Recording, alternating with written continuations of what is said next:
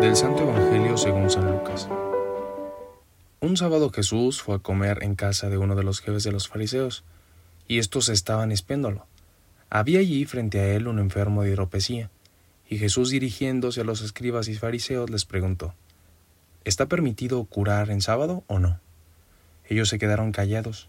Entonces Jesús tocó con la mano al enfermo, lo curó y le dijo, que se fuera. Y dirigiéndose a ellos, les preguntó, Si a alguno de ustedes se le cae en un pozo su burro o su buey, ¿no lo saca enseguida, aunque sea sábado? Ellos no supieron qué contestarle. Palabra del Señor. Hola, hola, ¿qué tal? Soy el Padre Jonathan Arias.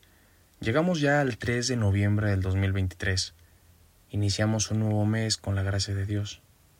Nos damos cuenta cómo su amor, cómo su gracia nos acompañan, nos asisten, nos inspiran y sobre todo nos hace reconocer en los demás, en las necesidades de los otros, su rostro, su presencia, su cercanía.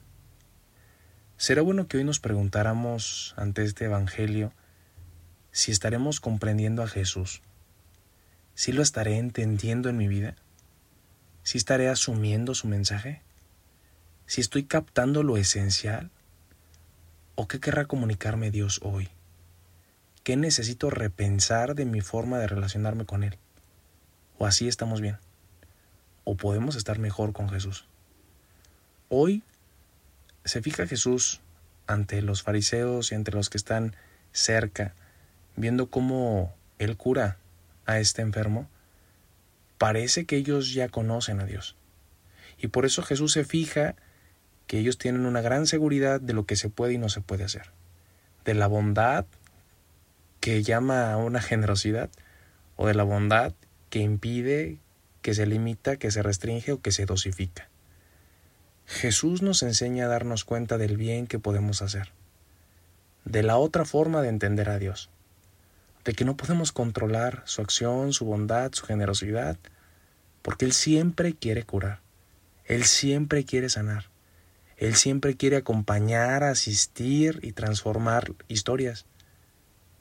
Por eso sería bueno que nos preguntáramos si de verdad Hoy me estoy dejando corregir, si estoy dejando que Jesús me enseñe, si estoy dejando de nuevo que Jesús guíe mis pasos y no que yo guíe mi relación con Él.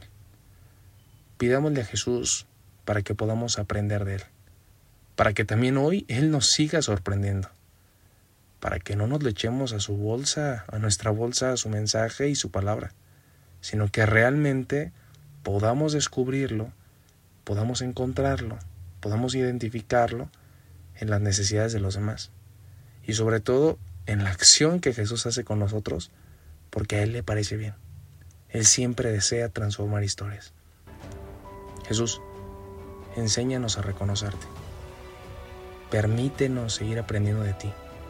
Que nunca nos cansemos de seguir reconociendo tu bondad, tu generosidad y tu gran amor para todos. Esto fue Jesús para Millennials. Hasta pronto.